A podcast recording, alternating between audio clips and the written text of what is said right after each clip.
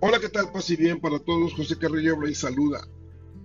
Hoy vamos a tocar el tema de la segunda epifanía de Jesús, el bautismo del Señor Jesús, de Jesucristo. Jesús viene entre la multitud, avanza decidido entre el grupo de peregrinos que venía de Galilea a bautizarse al Jordán. Se coloca frente de Juan, quien lo reconoce se habrán saludado, algún breve diálogo.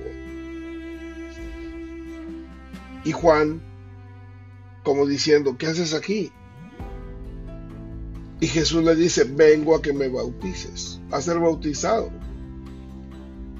Pero Juan se resiste y le dice, soy yo quien necesita ser bautizado por ti. ¿Cómo es que tú vienes a mí?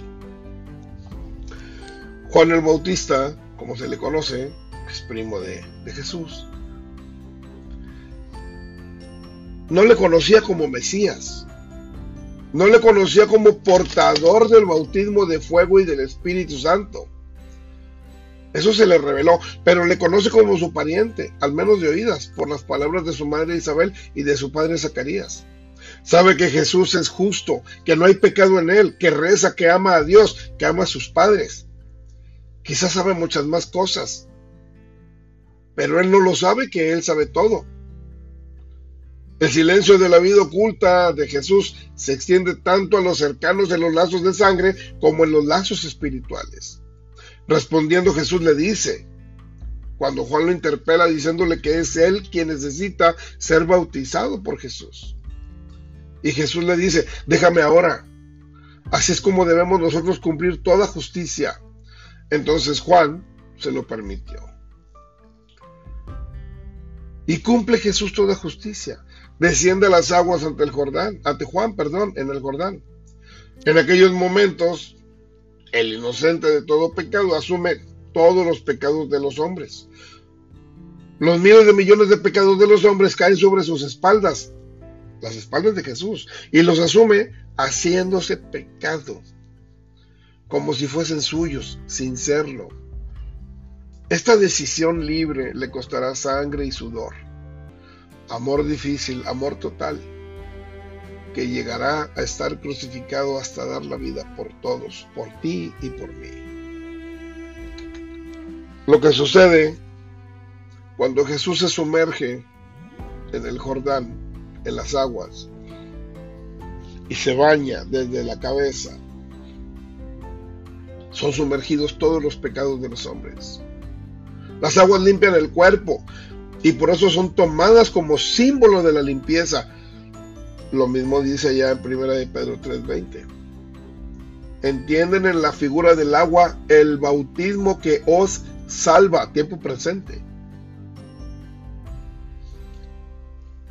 Pero sumergirse Jesús en las aguas, fíjate nomás, las santifica, les da una fuerza nueva. Más adelante el bautismo lavará con las aguas los pecados hasta la raíz y dará la nueva vida que Cristo conquistará en su resurrección. Serán efectivamente aguas vivas que saltan hasta la vida eterna. Es la iniciación en Jesús. Eso lo tenemos en Gálatas 3, 26, 29.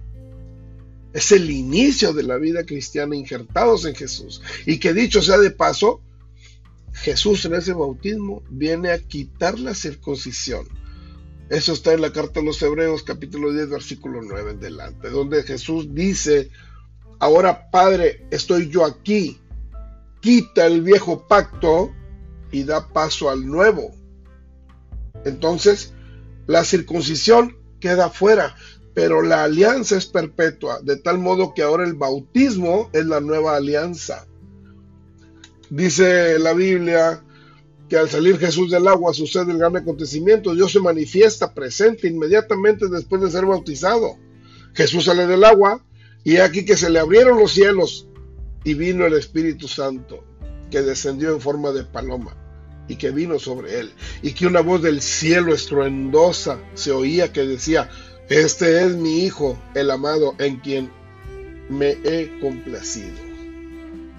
Es una gracia es una gracia santificante el bautismo.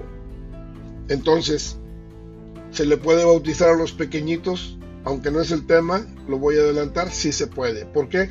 Porque Gálatas 3, 26, 29 dice que todos, y todos no se refiere solamente a los adultos, no señor, dice todos. Y la palabra todos significa todos. Así que, en la medida de lo posible, no estén contra Dios quienes no lo quieran, quienes no aceptan esta parte, porque justamente es poner a nuestros hijos también en manos de Dios.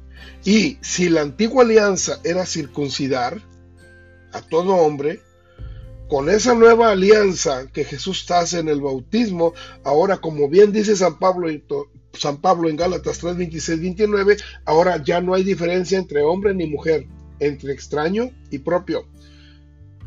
Ya no hay diferencia en nadie, todos somos iguales.